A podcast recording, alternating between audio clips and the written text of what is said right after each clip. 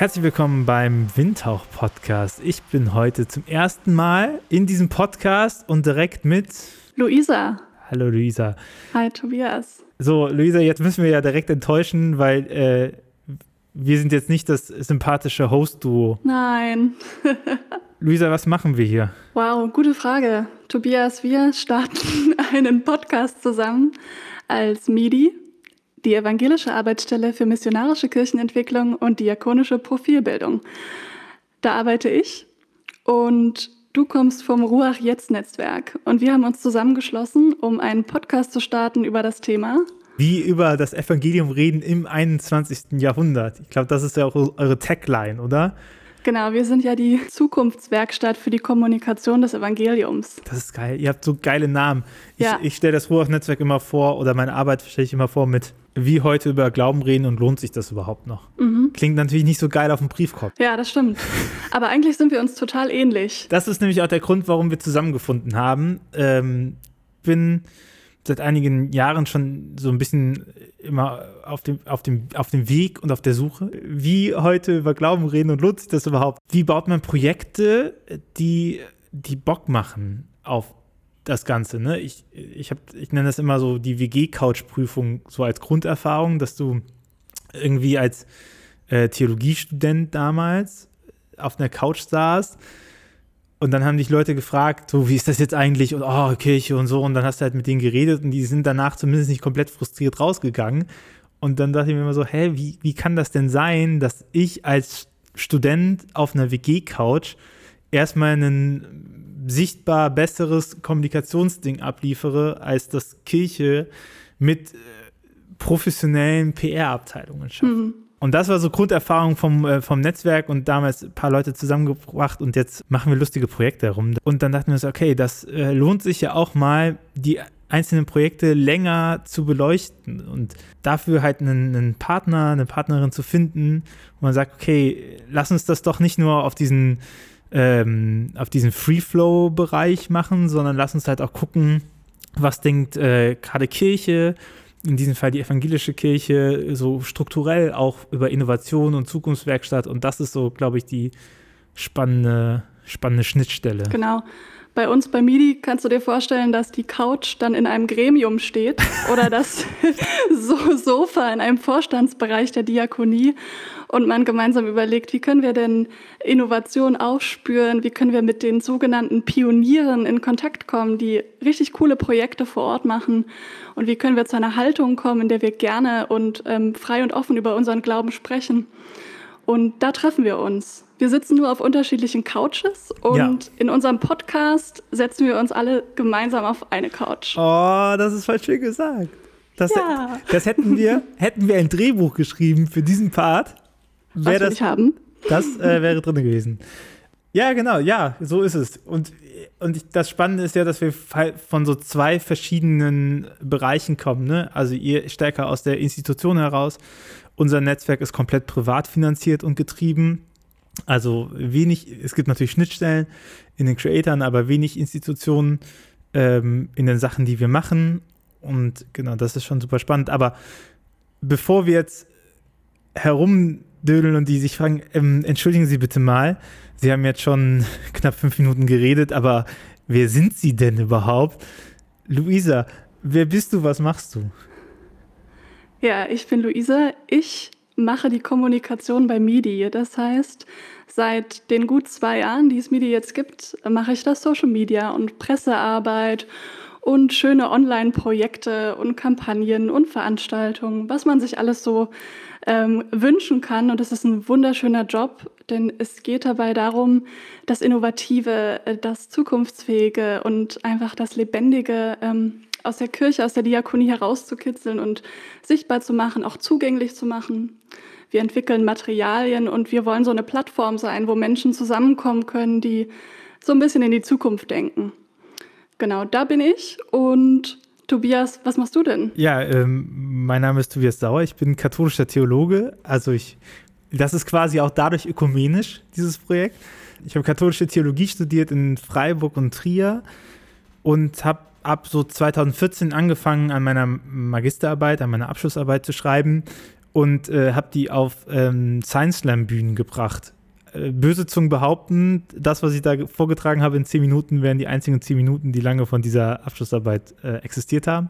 Das ist natürlich frech gelogen. Ähm, aber in diesem Zuge dessen, man steht irgendwie auf nicht selbstgemachten Bühnen und man erzählt nochmal darum, wie funktioniert, wie funktioniert Glaube. Also meine Abschlussarbeit trägt den Titel Evangelisierung, der persönliche Glaube als Chance für die Evangelisierung. Und man merkt so, okay, es ist zum Beispiel keine gute äh, Dating-Line, wenn man sagt, ich bin Theologe auf einer öffentlichen Bühne. Und dann fängt man an, damit herumzuspielen und zu gucken, wie, wie, wie baut man den Text auf, wie baut man die Message auf. Dann kamen Blogprojekte nach und letztendlich haben wir uns dazu entschieden, ähm, so ein Netzwerk zu gründen. Damals natürlich noch im, im studentischen Leichtsinn. Das ist immer weiter gewachsen, so äh, dass ich mittlerweile seit jetzt bald ins vierte Jahr kommt, komplett selbstständig genau auf diesem Bereich arbeite. Also ich berate Kirchen und kirchliche Institutionen, konzipiere, initiiere, berate und evaluiere Projekte in diesem Bereich ähm, und habe auf der anderen Seite so, ich nenne das meine kleinen Sandkästen, wo niemand sagen kann, nee, so geht das nicht. Das äh, ist das Netzwerk mit äh, vielen Creatoren. Aktuell sind wir um die 40 äh, und auch meine eigenen äh, Projekte, die ich einfach mal ausprobiere, wo ich sage, ja, gut, was soll, was soll groß schief gehen, wenn man das halt macht? Ne? Wir haben einen Online-Store für Materialien. Ähm, wir haben ein Projekt über Heiligen gestartet. Es war nicht immer einfach und das ist so die Spannung, in der ich mich äh, bewege und ähm, erstaunlicherweise immer noch bewegen darf. Ja, Tobias, jetzt habe ich mal eine Frage. Was sind denn eigentlich diese Creator, von denen du immer sprichst? Und warum sind die so interessant? Das ist ja schwierig, ne, wenn man so ein Netzwerk aufbaut. Wie nennt man die Leute, die drin sind?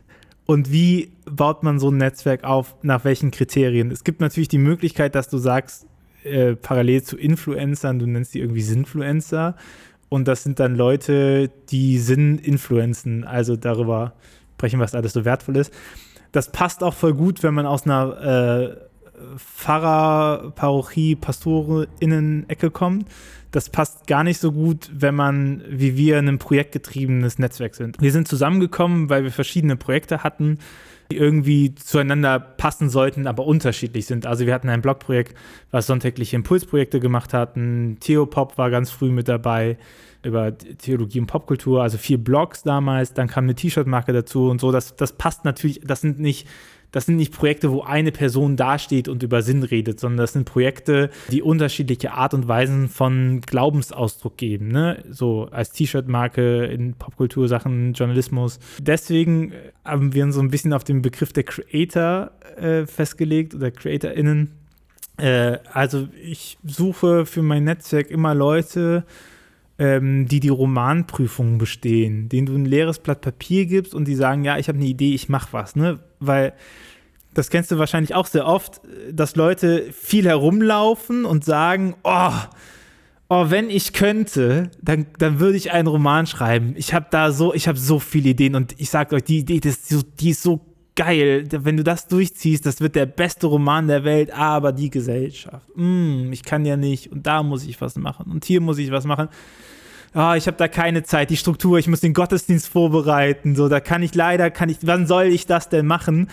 Und das äh, Erstaunliche ist ja, wenn du, wenn du die in den leeren Raum setzen würdest, sagen, hier 1000 Euro für die Woche, muss nichts machen, alle Termine gecancelt, mach mal, schreib mal einen Roman und dann stellen die so fest, äh, ach, ah, ich hab's vergessen, lag, lag ja eventuell doch nicht an der Struktur, lag ja vielleicht auch einmal darin, dass ich gar nicht geübt habe, einen Roman zu schreiben und so.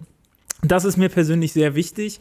Mir geht es nicht darum, dass die Projekte, die drin sind, handwerklich direkt top-notch sind, sondern mir geht es darum, dass die, dass die äh, kreativen Blickwinkel haben, dass die Leute Bock haben auf ihr Projekt und so. Und das finde ich super spannend, weil ich glaube, dass Ideen deutlich langlebiger sind als Produkte. Schöner Satz. Das Coole ist ja, dass wir ganz viele von diesen Creators kennenlernen werden in dem Podcast. Und ich kann mir vorstellen, unsere HörerInnen sind auch ganz schön gespannt, wer da so dabei ist. Kannst du schon ein paar Namen droppen, ob sich das überhaupt lohnt, hier dran zu bleiben? Es lohnt sich total. Wir haben von Spoken Word Artists wie Marco Michalsik oder Lea Weigand über äh, kirchliche Sozialarbeiter, den äh, Simon Brechbühler aus äh, Zürich, der Schweiz, über äh, die Paula Nowak, die Lehrerinnenfortbildung im KD der EGBO verantwortet, zu klassischen Instagrammern, die in digitale Kirche unterwegs sind und auch äh, Leute, die bereits jetzt schon schöne, innovative Projekte in Kirche etabliert haben, aber der Podcast wird ja nicht nur aus den wunderbaren Creatoren des Ruach-Netzwerks bestehen, sondern äh, Luise, ihr steuert auch ein bisschen was bei, oder? Ja, wir steuern so ein paar Special-Folgen bei und da werdet ihr jeweils einen Kollegen, eine Kollegin aus dem MIDI-Team hören und dann noch einen besonderen Gast, den unser Team da mitbringt. Und da haben wir zum Beispiel den Hans-Hermann Pompe, der bringt den Michael Herbst mit, der ist Professor für praktische Theologie an der Uni Greifswald und ähm, das ist bestimmt ganz fein, den beiden zuzuhören. Oder wir haben auch noch die Sandra Bills, unsere liebe Kollegin von MIDI, die die Birgit Mattausch aus ähm, Hannover mitbringt. Und da gibt es noch so den ein oder anderen, aber das verrate ich jetzt noch nicht. Ihr sollt ja auch noch gespannt bleiben. Aber ich finde das, ich habe ja jetzt schon ein paar, äh, das Geheimnis können wir lüften, wir produzieren ein bisschen vor. Ein paar Folgen habe ich ja jetzt schon gehört und so. Und ich finde es ähm, total spannend, diese Spannung zu haben zwischen äh, Projekten, die so komplett ohne Vorstruktur stattfinden dürfen und so Projekte, die eben auch den ganz normalen strukturellen äh, Zwängen neutral gesprochen unterliegen. So, ne? Also, wenn du Fahrperson bist, dann kannst du halt nicht sagen, so, ach, wisst ihr was, heute schreibe ich ein Buch und den Rest der Zeit mache ich halt gar nichts mehr. Ja, und dann haben wir unsere MIDI-Leute, die total stark über diese Themen nachdenken, auch über äh, Evangelisation, heißes Thema, Mission, heißes Thema oder auch Innovation und die dann auf so einer Meta-Perspektive ähm, angerannt kommen. Und auf der anderen Seite haben wir die Ruach Jetzt Creator-Leute, die wirklich ähm, drinstecken. Und da versprechen wir uns davon, dass es ganz tolle, wie man so sagt, Synergien gibt und ihr auch selber inspiriert werdet. Also von diesen fachlichen Gedanken und auch von dem Praxisberichten. Und Luisa, jetzt verrate ich dir was, was du auch noch nicht weißt. Oh, wow, jetzt bin ich gespannt. Ein Gespräch aufgezeichnet und danach hieß es so, nee, jetzt würde ich ganz gerne noch über dieses Thema reden. Wir müssen noch einen Anschlusstermin machen. also, e-, egal wie man äh, darüber redet und wie lange man sich auch Zeit nimmt für Sachen, es bleibt immer irgendwie die Lust noch weiter zu denken. Und das ist ja auch das total Spannende, weil ihr ja sowieso schon ein Riesennetzwerk haben. Wir sind, glaube ich, auch ganz gut dabei und das so Verknüpfungspunkte hat, die wir sonst nicht hätten. Also wo würden wir uns sonst treffen, um darüber zu reden? Auf MIDI-Konferenzen.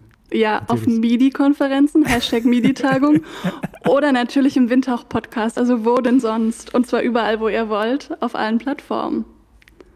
Und ich meine, jetzt solltet ihr eigentlich heiß genug sein, äh, direkt die erste Folge anzuklicken und es euch äh, gemütlich zu machen. Wir erscheinen wöchentlich. Vielleicht machen wir eine kleine Sommerpause, aber bis dahin ist ja noch Zeit. Und wir freuen uns über euer Feedback. Schreibt uns über alle Kanäle mit dem Hashtag Windhauch Windhauch. Und wir sind gespannt.